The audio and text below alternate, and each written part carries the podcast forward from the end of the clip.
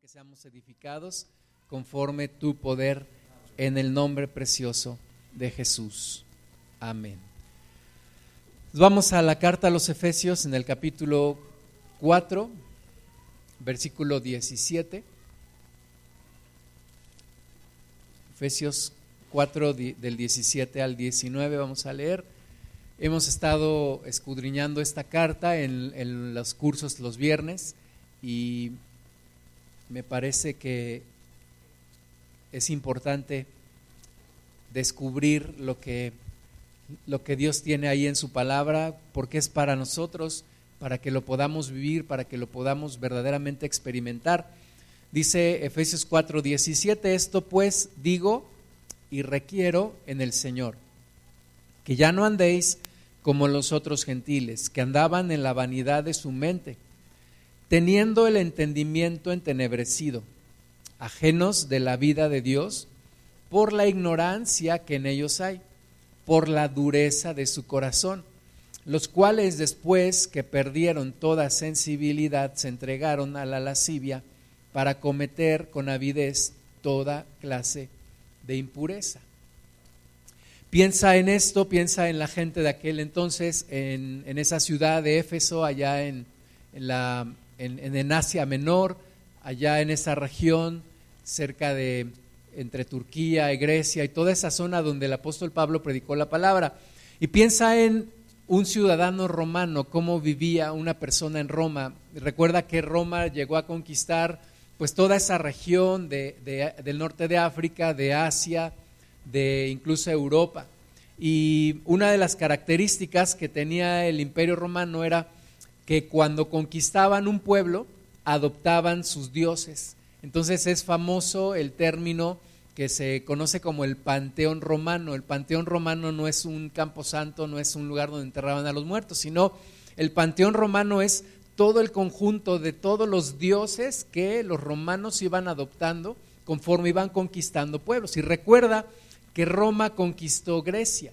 Entonces, cuando conquistan Grecia, eh, adoptan todos los dioses griegos, entre ellos, pues algunos que has escuchado ahí en la mitología griega. Imagínate un, ciudadano romano o una persona, una familia romana, adorando a la diosa Diana, a Mercurio, a la Saturnalia, a Saturno, etcétera, a Juno, un montón de dioses que tenían. Y aquí el, apóstol Pablo, lleno del Espíritu Santo, le dice a los efesios que ya se habían convertido a Cristo.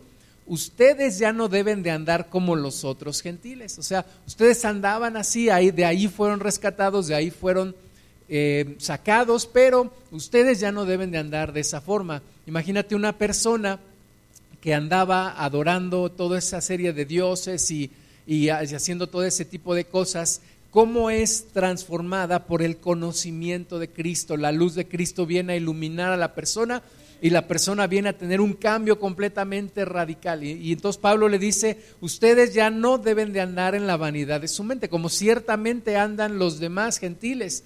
Piensa ahora en la gente de hoy, ¿verdad? Pensemos en las personas de hoy que no adoran tal vez a, a Saturno o a Mercurio o a Diana, pero que sí adoran al Dios del dinero, al Dios del sexo, etcétera, etcétera. Y el llamado del Espíritu Santo a nosotros es que ya no andemos como ellos, como los otros gentiles, que andan en la vanidad de su mente. Dice aquí que tienen el entendimiento entenebrecido y que son ajenos de la vida de Dios por ignorancia. Hay una ignorancia, hay una dureza también en su corazón y, y con esa dureza y con esa ignorancia dice que perdieron toda sensibilidad.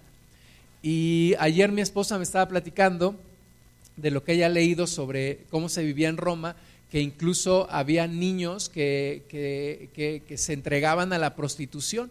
Bueno, hoy día también lo hay. Entonces, imagínate una persona que es capaz de abusar de una niña o de un niño, perdió toda sensibilidad, perdió toda sensibilidad y dice que se entregó a la lascivia para cometer con avidez toda clase de impureza. Entonces, ese es el mundo de hoy, no nos sorprende, ¿verdad? Sí nos, nos duele, pero eso es lo que vivimos, eso es lo que vemos alrededor. Y de ahí es de donde Dios nos ha sacado. Vamos a seguir leyendo, versículo 20. Más vosotros, es decir, más tú, más nosotros, Dice, no habéis aprendido así a Cristo.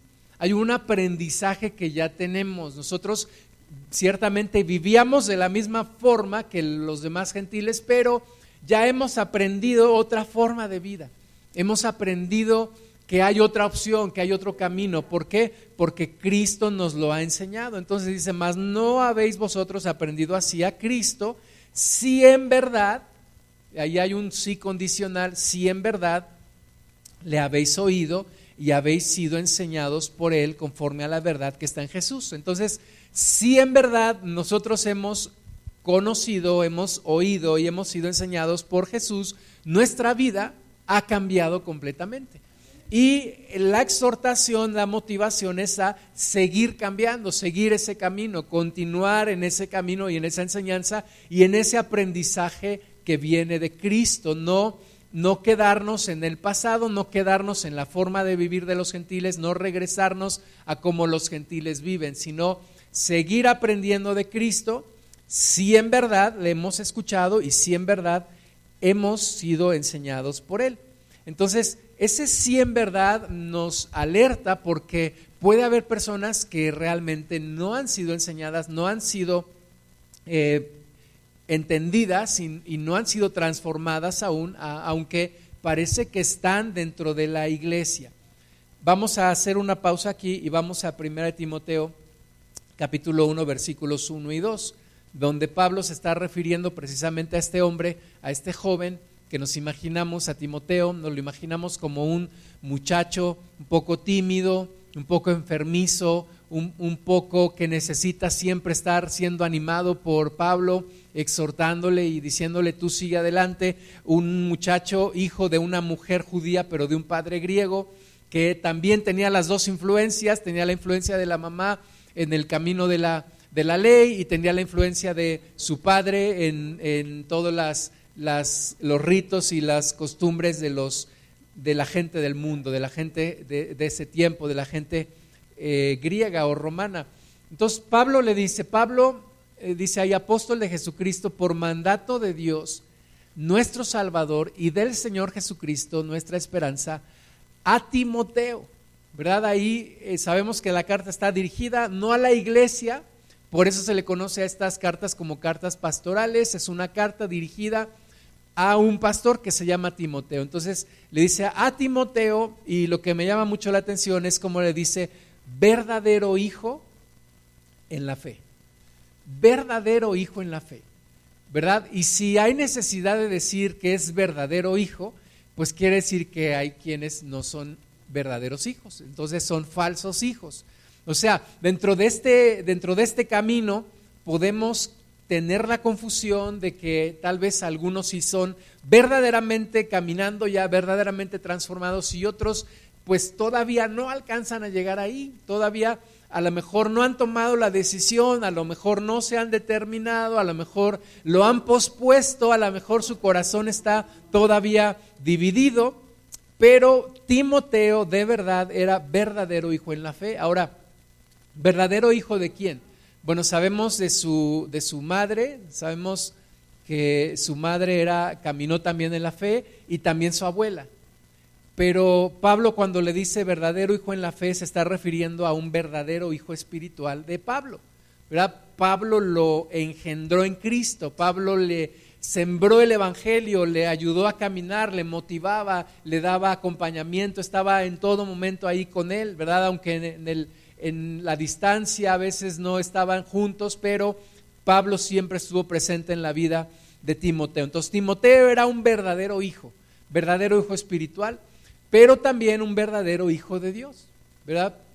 Pablo le exhortaba y le decía, tú tienes que ser ejemplo en todo, en palabra, en pureza, en fe, en todo. Tienes que cuidar la doctrina, etc. Y, y Timoteo llenaba esa estatura de ser un verdadero hijo, un verdadero cristiano, un verdadero hombre entregado al Señor.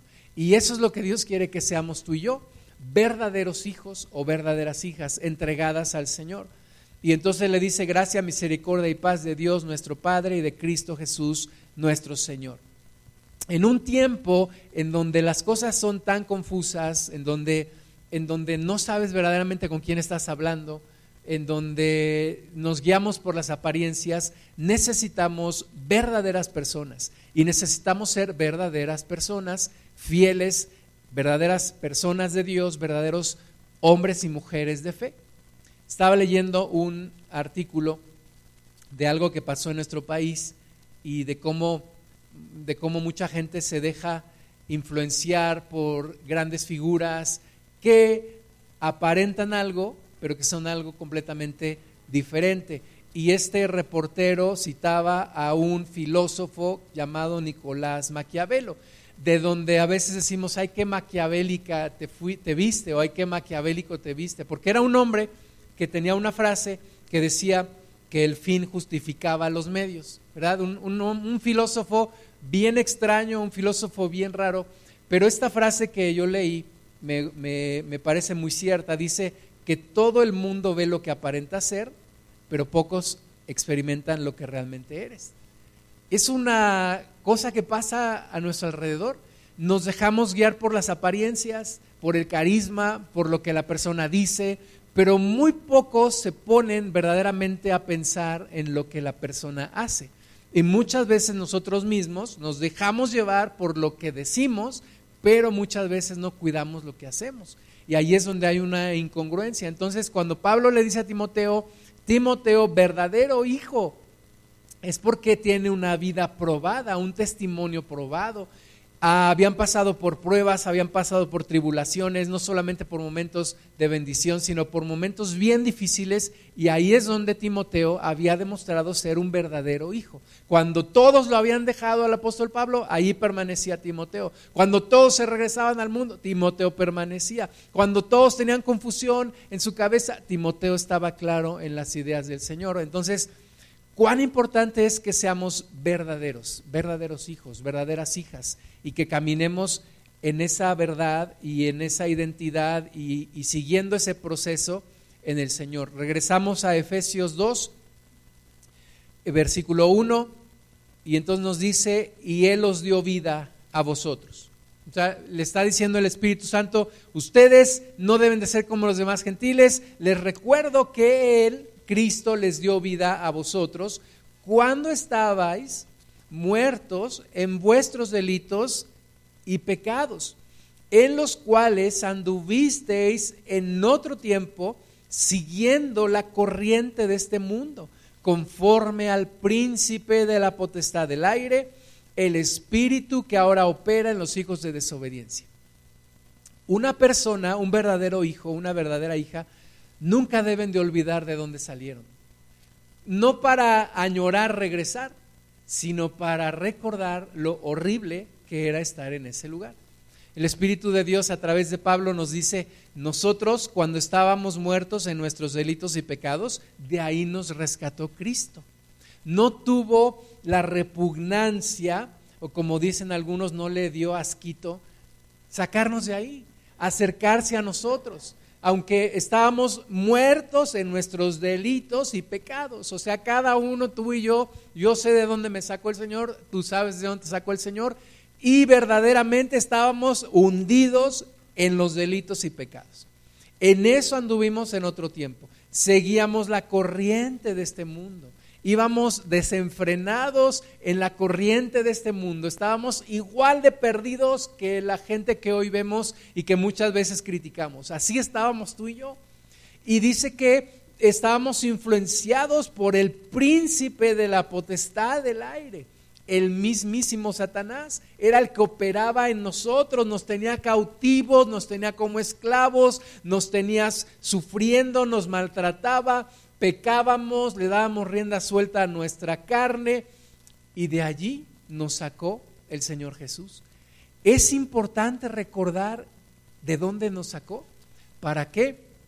Para no desear regresar, para no querer regresar. Cuando estás en medio del proceso, como estamos ahora nosotros, estamos en medio del, del camino, ¿verdad? No estamos ni en Egipto ni en la tierra prometida aún, estamos en medio. Y entonces una de las cosas que debemos de recordar es lo horrible que era estar en Egipto.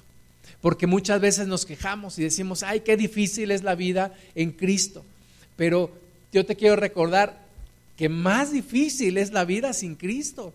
O sea, es horrible. Si la vida en Cristo es difícil, la vida sin Cristo es imposible. Imposible. Entonces, recordemos de dónde nos sacó el Señor, de dónde nos sacó nuestro Cristo. Allí estábamos, de nosotros ahí tuvo misericordia. Efesios 2.3, entre los cuales también todos nosotros, ¿verdad? Y tú piensas en el apóstol Pablo y dices, pues ¿a poco tú también? Pues dice, claro, yo también, viviendo en una religión, pero siguiendo los deseos de la carne, viviendo en una religión, pero alejado de Cristo y en delitos y en pecados también, por supuesto. La gente religiosa no es una gente apartada para el Señor aún, es gente que tiene también que ser transformada. Entonces dice, entre los cuales también todos nosotros vivimos en otro tiempo en los deseos de nuestra carne, haciendo la voluntad de la carne y de los pensamientos, y éramos por naturaleza hijos de ira, lo mismo que los demás. O sea, dice la palabra, no te asombres, no te espantes, así vivíamos nosotros. De ahí nos sacó el Señor eh, eh, seguíamos los deseos de nuestra carne, hacíamos la voluntad de nuestra carne y todavía decíamos, yo soy libre porque yo hago lo que me place. Pues por supuesto que no, esa era la, la, esclavitud. ¿Esclavitud de qué? Del pecado, porque tú y yo no hacíamos lo que realmente queríamos, sino lo que el pecado y lo que Satanás quería que hiciéramos. Ahí estábamos y éramos, dice aquí, por naturaleza hijos de ira. La ira de Dios estaba sobre nosotros. Por eso siempre las cosas te salían mal. Por eso siempre era normal que esperaras una tragedia, que esperaras que lo peor ocurriera, porque la ira de Dios estaba aquí sobre ti. ¿Por qué? Porque eras hijo de ira. Yo era hijo de ira también, estaba sin Cristo, seguía los deseos de mi carne, seguía la voluntad de mi carne y en mis pensamientos lo mismo y la ira de Dios estaba sobre mí. Esa era nuestra condición. Pero, versículo 4, Dios que es rico en misericordia. O sea, Dios es rico en misericordia. Y por esa riqueza en misericordia, dice, por su gran amor con que nos amó, aun estando nosotros muertos en pecados, nos dio vida juntamente con Cristo. Por gracia sois salvos. Entonces, estando allí nosotros en medio de nuestro reventón, de nuestro pecado, de nuestro desorden, de todo lo que éramos, dice ahí, Cristo fue rico en misericordia y con un gran amor nos amó. Y aunque estábamos muertos en nuestros pecados, allí con Cristo nos dio vida. Por gracia somos salvos. Eso nunca se nos debe de olvidar. Dicen que cuando cuando tú recibes algo, nunca se te debe de olvidar quién te lo dio. Y cuando tú das algo, debes de olvidar a quién se lo diste. Pero nunca tenemos que olvidar lo que Cristo hizo por nosotros, que estando en la peor condición de nuestra vida, de nuestro estado, allí Cristo nos rescató. Y entonces, ¿para qué recordar esto? De nuevo, para no desear regresar al mismo lugar y también para tener misericordia de otros que hoy están ahí. Efesios 2, 6. Y juntamente con Él, ¿verdad? Imagínate que tú fueras capaz de, imagínate el, el indigente más sucio, maloliente, grosero, etcétera, que has visto, y que tú fueras capaz de acercarte a ese hombre, abrazarlo, levantarlo y seguir abrazado de él y orar por él y darle de comer. Pues eso es lo que Cristo hizo con nosotros, porque dice que juntamente con él, o sea, no fue ahí este para allá porque me das asco, no, fue juntamente con Cristo. Cristo vino, nos levantó, nos resucitó y asimismo nos hizo sentar en los lugares celestiales con Cristo Jesús para mostrar en los siglos venideros las abundantes riquezas de su gracia en su bondad para con nosotros en Cristo Jesús. Me acuerdo cuando yo tenía un, par de años de convertido, una hermana en Cristo, en la congregación donde estaba, pasó al frente, dio testimonio y dio un testimonio de que había encontrado una muchacha en la calle, una muchacha que tenía piojos, que estaba sucia, que no había comido por varios días y la recogió y se la llevó a su casa y la bañó y le dio de comer y le dio un lugar para dormir y, prácticamente la adoptó como una hija. Esta hermana tiene un hijo y una hija y bueno, tiene su esposo. En ese entonces vivían los cuatro en la misma casa y adoptaron a esta muchacha. Y entonces decía la hermana que le venían pensamientos así como que, ay, si me contagia alguna enfermedad o si me pasa algo. Y le venían estos pensamientos, pero era más grande el, el amor que Dios le hizo sentir por esta muchacha y, y ahí la tuvieron.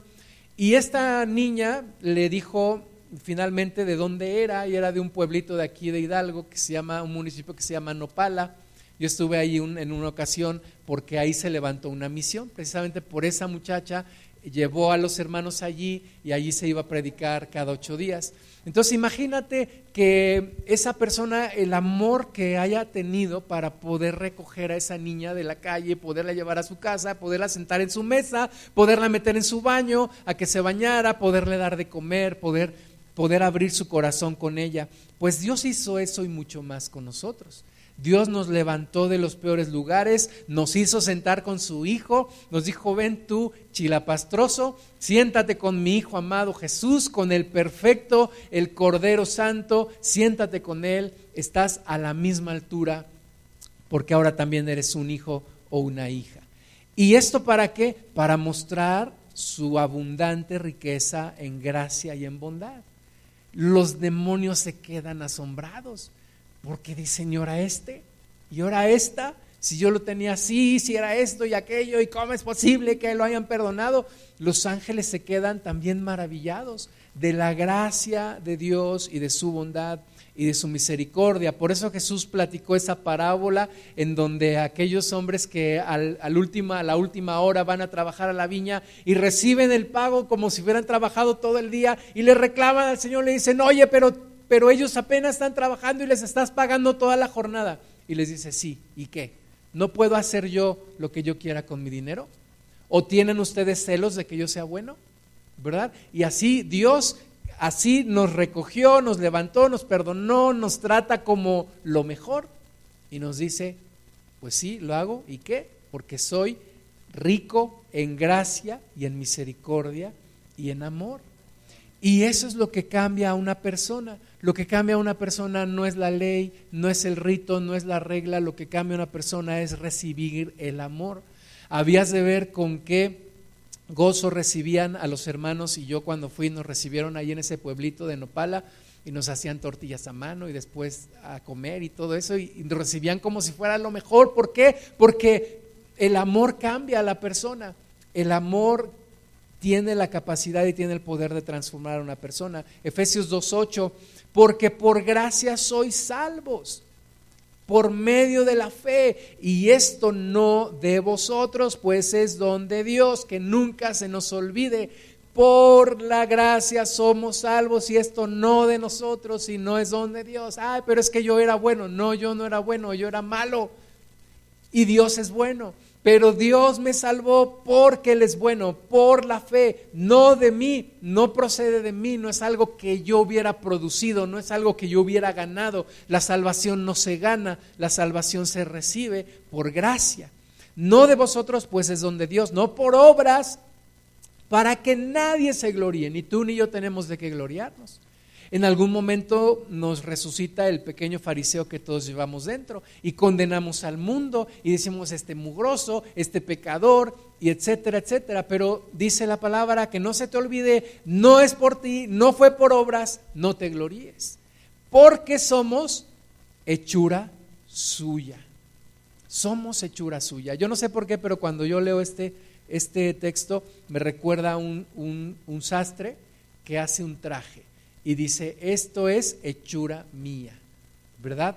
Y, Dios así nos toma y nos dice, tú eres hechura mía, creada o creado en Cristo Jesús para buenas obras. Nos dice, mira, no era para que anduvieras pecando, no era para que te anduvieras ensuciando, no. te hice para esto, para estas buenas obras, para esta vida es para la que yo te hice, para la que yo te creé. Dios dice que en su mente nos tenía desde antes de la fundación del mundo, pero no para andarnos ensuciando en el mundo, sino para buenas obras, para que viviéramos con Él. Dice, las cuales Dios preparó de antemano para que anduviésemos en ellas. Entonces ese es todo el propósito de Dios de rescatarnos, de transformarnos, de sentarnos a su mesa, de cambiarnos, darnos un propósito.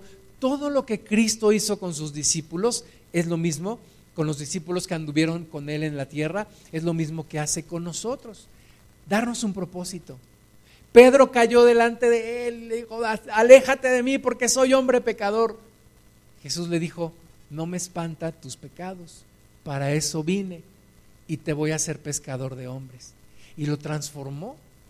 Y Pedro terminó entregando su vida, no solamente muriendo por Jesús, sino viviendo por Jesús. Entonces, eso es lo mismo que quiere hacer en ti y en mí, verdaderos hijos, verdaderas hijas. No una apariencia, no una imagen, no una zancochadita, no, una transformación verdadera.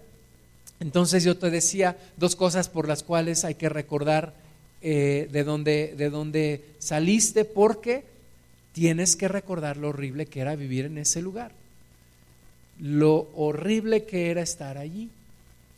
Acuérdate, yo me acuerdo de la depresión, de la soledad, de que todo me salía mal, de todo, todo problemas por todos lados, no poder tener paz. Esa era la vida sin Cristo no se nos debe de olvidar.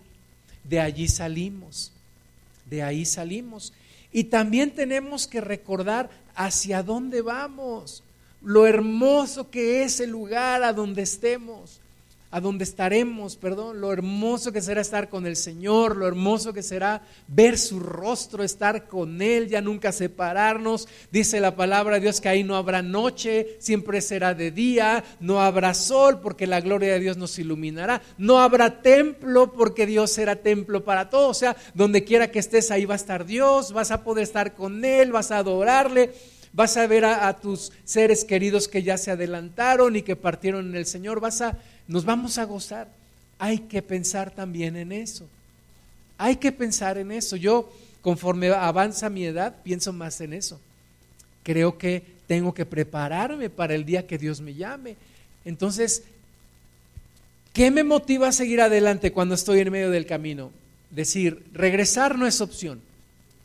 Y seguir adelante es lo más hermoso porque hay un gran galardón, hay un gran futuro que hay que alcanzar.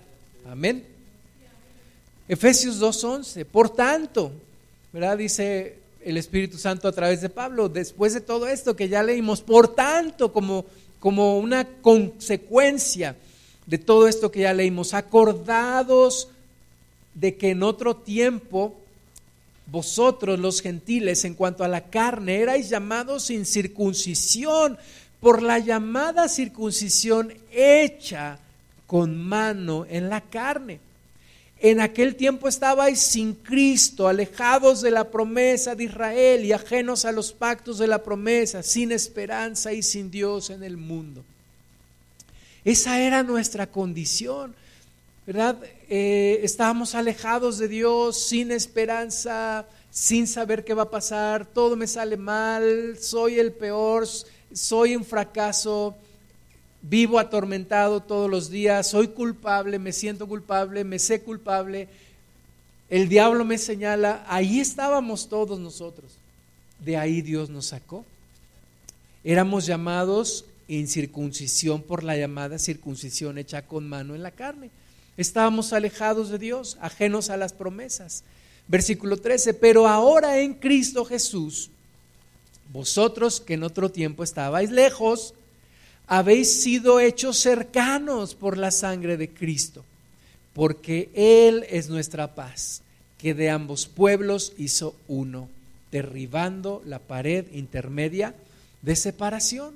Entonces estábamos lejos, Cristo nos acercó a Dios, estamos ahora en la posibilidad de experimentar la presencia de Dios, de estar delante de su presencia, de adorarle, de llenarnos de Él, de saber que siempre está con nosotros.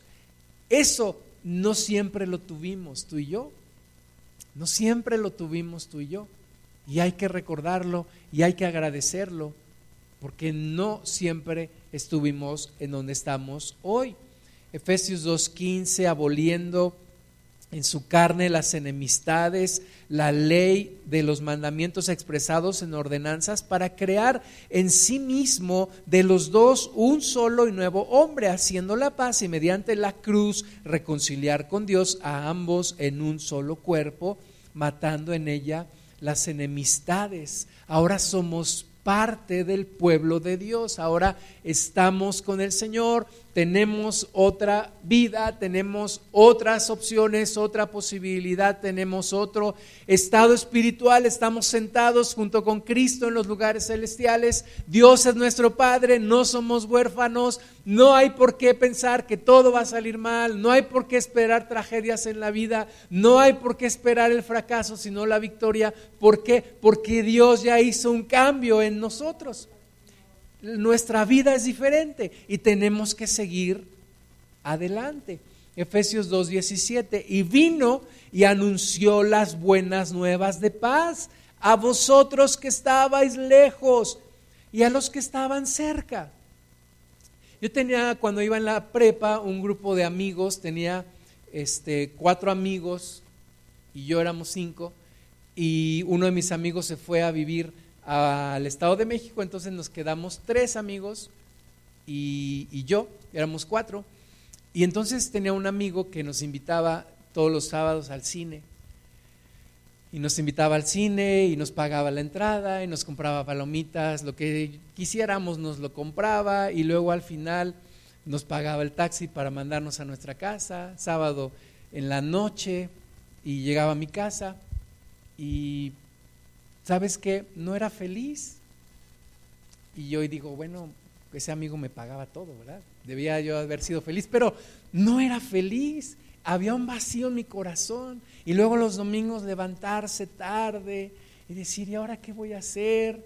Y sentir un vacío, una soledad en el corazón. Y ver los partidos del Cruz Azul y siempre perdía y más tristeza, ¿verdad? Se añadía más y más era verdaderamente una vida que no era vida. Y bueno, cuando la depresión llegó a mi vida fue peor. Pero de allí uno de mis amigos, uno de esos tres amigos, se acercó a Cristo. Y ahí empezó a venir una, una luz a mi vida. Y empezó a entrar Cristo en mi vida. Y empecé a acercarme a Dios. Y mi vida empezó a ser transformada. O sea, que maravilloso. Todavía me acuerdo de una, de una muchacha que nos invitó a una conferencia sobre la música rock en Amistad Cristiana. Yo ni sabía que era Amistad Cristiana, ni sabía que era la iglesia cristiana, pero me invitó y todavía hace unos meses platiqué con un amigo que era amigo de esa amiga también y dije, oye, ¿cómo está Verónica? me dice, está bien, está sirviendo a Dios. Le digo, dale las gracias porque ella me invitó a esa reunión un viernes por la noche, llamó a mi casa, me invitó a esa reunión y en esa reunión por primera vez Cristo me fue presentado y yo hice una oración y yo le dije, Señor, entra en mi vida. Yo no sabía ni qué estaba haciendo, ¿verdad? Pero yo le dije, Cristo entra en mi vida y Cristo se lo tomó muy en serio y Cristo empezó a cambiar mi vida. E, eso nunca se me tiene que olvidar.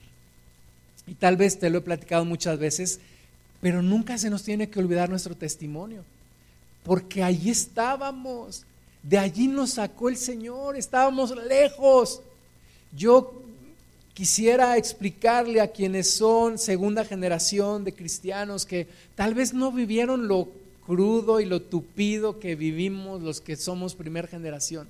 Decirles es que es que el mundo es horrible. El mundo es verdaderamente horrible. ¿verdad? El mundo te ofrece y, ves este Hollywood y ves las series y ves Netflix y ves Amazon y ves lo que el mundo te ofrece y parece que todo es felicidad. pero allí dentro de esa cultura del mundo hay una, una gran amargura, una gran esclavitud. Hacerle caso a la carne es lo peor que te puede pasar. De allí venimos nosotros, de ahí venimos y nunca se nos tiene que olvidar para no querer regresar y para decirle a la gente, sal de ahí, puedes salir de allí, es posible. Efesios 2.17, y vino y anunció las buenas nuevas de paz a vosotros que estabais lejos y a los que estaban cerca por medio de él, los unos y los otros tenemos entrada por un mismo espíritu al Padre. El Espíritu Santo está en nosotros. Me acuerdo igual, íbamos a misa a la parroquia de la Divina Providencia, sábados a las 7 de la noche. Y yo salía de ahí, salía igual, lo peor. Y entonces el demonio me atormentaba y me decía, ay, si vienes de misa y ya estás pensando esto, ya estás haciendo esto, pues ahí estaba. Pero ahora el Espíritu Santo entra en mí, me transforma y dice el versículo 19, así que ya no sois extranjeros ni advenedizos, sino conciudadanos de los santos y miembros de la familia de Dios. Qué historia tan hermosa, ¿verdad? Siendo lo que yo era, ahora soy miembro de la familia de Dios. Me siento en el lugar de honor con el, con el Señor, con Cristo. Me siento en la mesa del Padre, como con Él todos los días, me dio su espíritu, siendo yo de lo peor como era. Y ahora Dios está en mi vida.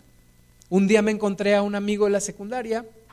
Con este amigo yo me iba a su casa, escuchábamos música, íbamos a jugar básquetbol, etcétera, nos la pasábamos muy bien. Yo me convertí al Señor, un día me lo encuentro en el metro y, me, y, me, y le digo, ¿qué crees? Me acerqué a Cristo y me dice, ¿qué? ¿Estás en el seminario? ¿Eres sacerdote? ¿Eres padre? No, me acerqué a Cristo y me empieza a decir, tú, jajaja, ja, ja, tú eres esto y aquello, tú eres de lo peor, etcétera. Y pasó el metro y se fue, ya no le pude explicar. Pero bueno, sí, de allí me rescató el Señor, de allí me rescató Cristo, de lo peor, sí, yo era todo eso. Ese es el milagro. Ese es el milagro, de ahí Dios me rescató, de ahí Dios me está transformando. Ya no soy un advenedizo, ya no soy un extranjero. Te lo digo en términos mexicanos, ya no soy un arrimado. Soy hijo de Dios y miembro de la familia de Dios. Amén. ¿Qué es un advenedizo? En el diccionario dice alguien que se ha introducido en una posición un ambiente o una actividad que no le corresponde por capacidad. Yo tenía un amigo en la, en la carrera, un amigo mío era de Tula, Hidalgo, y él cuando nos graduamos, él me dijo, voy a ir a darle gracias a mi tía.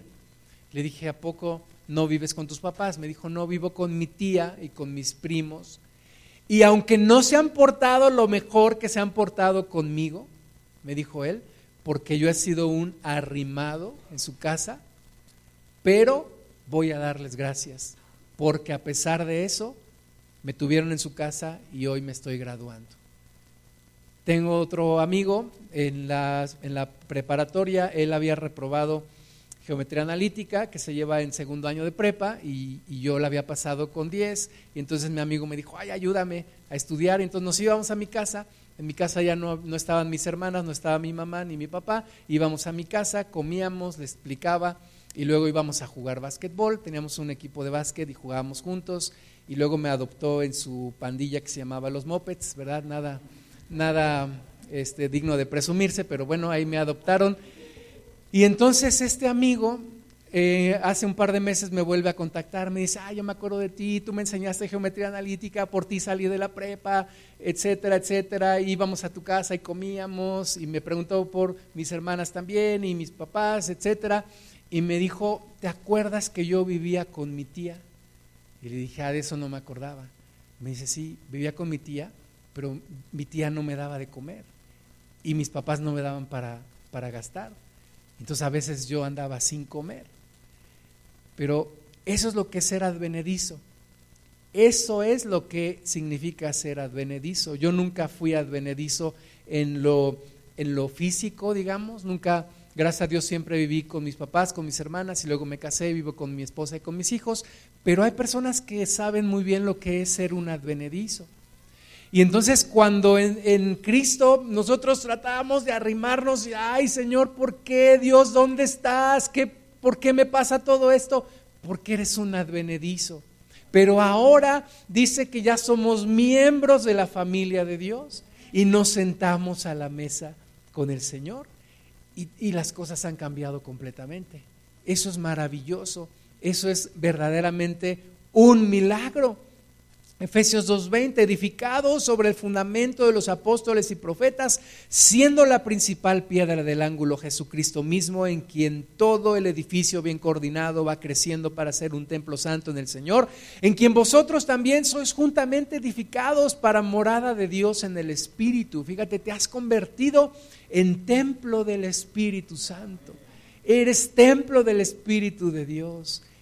El Señor mora en ti y eso es algo que tal vez nunca ni tú ni yo pensamos que iba a ocurrir. Vamos ahora a Filipenses capítulo 3,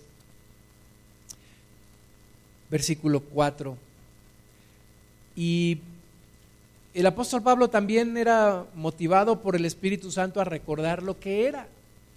Aunque yo también tengo de qué confiar en la carne. Si alguno piensa que tiene de qué confiar en la carne, yo más circuncidado al octavo día, del linaje de Israel, de la tribu de Benjamín, hebreo de hebreos, en cuanto a la ley, fariseo, en cuanto a celo, perseguidor de la iglesia, en cuanto a la justicia que es en la ley, irreprensible. Pero cuantas cosas eran para mi ganancia, las he estimado como pérdida por amor de Cristo. Lo que era tu principal confianza se convierte en tu principal obstáculo para acercarte a Cristo. ¿Y qué tienes que hacer? Desecharlo, tirarlo a la basura, tenerlo como pérdida para ganar a Cristo. Si tienes a Cristo, tienes todo, aunque parezca que no tienes nada. Y si tienes todo, pero no tienes a Cristo, no tienes nada, aunque parece que tienes todo. Filipenses 3, 8. Y ciertamente aún estimo todas las cosas como pérdida por la excelencia del conocimiento de Cristo Jesús mi Señor, por amor del cual lo he perdido todo y lo tengo por basura, para ganar a Cristo. Dicen que escoger es renunciar, porque decides por alguien y renuncias a otras o a otras cosas. Y Pablo dice yo, renuncia a todo eso. Todo eso que un día fue valioso para mí, lo tengo por basura con tal de ganar a Cristo. Y, estimo todas las cosas como pérdida por la excelencia del conocimiento de Cristo Jesús. Hubo otro hombre que me compartió la palabra, el pastor Gustavo Gamboa, ya partió con el Señor. Y él entrábamos a las clases de inglés ahí en la UNAM y estábamos, y él nos predicaba allí, decía muchachos, hoy no vimos nada del inglés, pero no se preocupen, esto es más importante, nos decía. Y mis amigos se burlaban y salían y había uno que decía, oh, las nubes va a llover y otro le decía, cálmate tú, profeta Elías, ¿verdad? Y yo decía, estos se burlan, pero, pero a mí me da paz, a mí me da paz escuchar esto. Yo decía, entonces, todo lo que tengo lo estimo por basura con tal de seguir mi camino en Cristo, con tal de seguir escuchando la palabra de Dios. Lo tengo por basura con tal de ganar a Cristo. Versículo 9. Y ser hallado en Él, no teniendo mi propia justicia que es por la ley, sino la que es por la fe de Cristo, la justicia que es de Dios por la fe. Hay cosas que tenemos claro que estaban mal en nuestra vida, pero hay cosas de las cuales todavía nos enorgullecemos. Y a veces esos son más obstáculos que las otras que ya sabemos que estaban mal.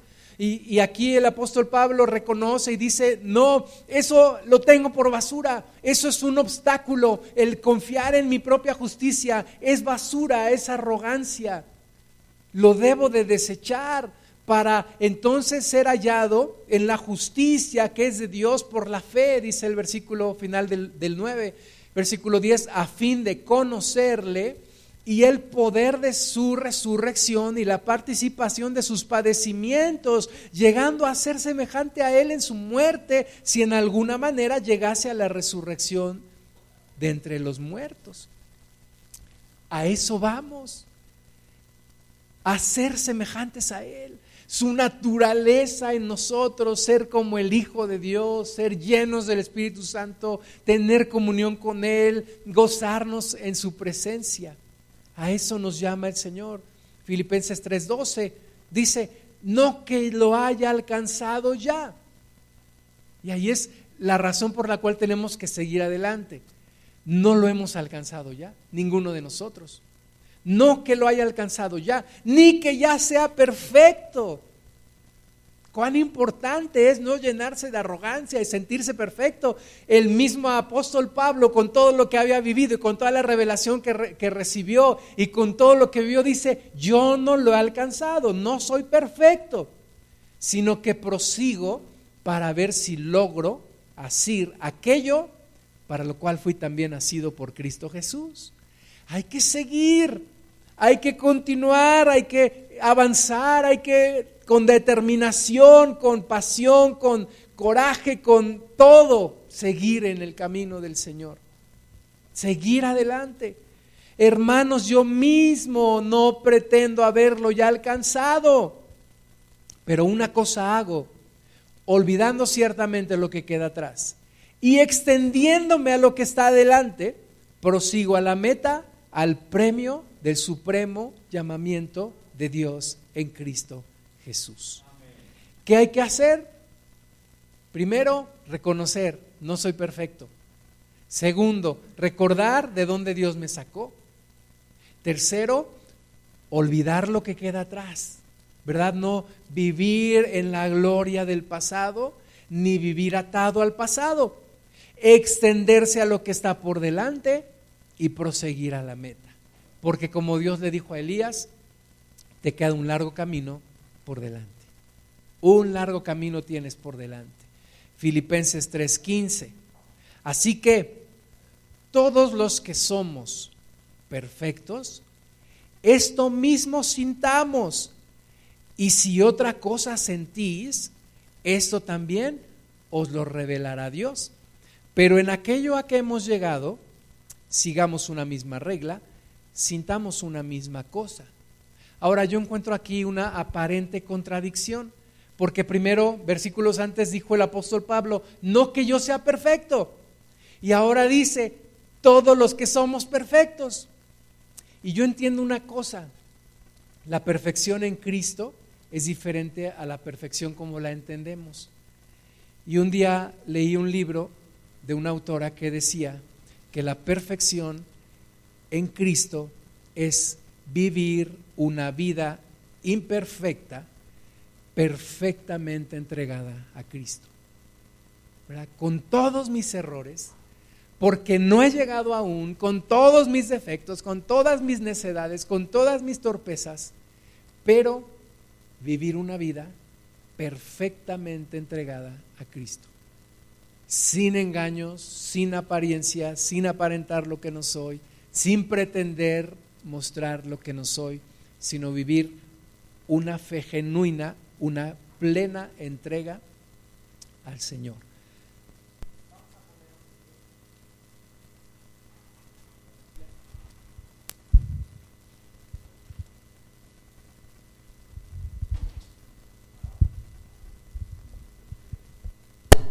A lo que Pablo veía en Timoteo, no un hombre perfecto, pero un hombre perfectamente entregado al Señor.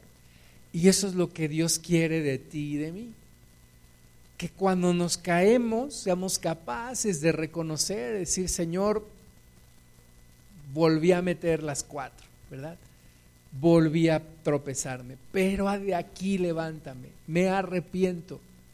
Así como fui valiente para caer en la tentación, tener la misma valentía y presentarme delante de Dios y decirle, perdóname y ayúdame de nuevo. Si me sacaste de lo, del lugar donde yo estaba y, vuelvo a caer, pero no quiero regresar al lugar donde estaba, sino continuar, seguir adelante.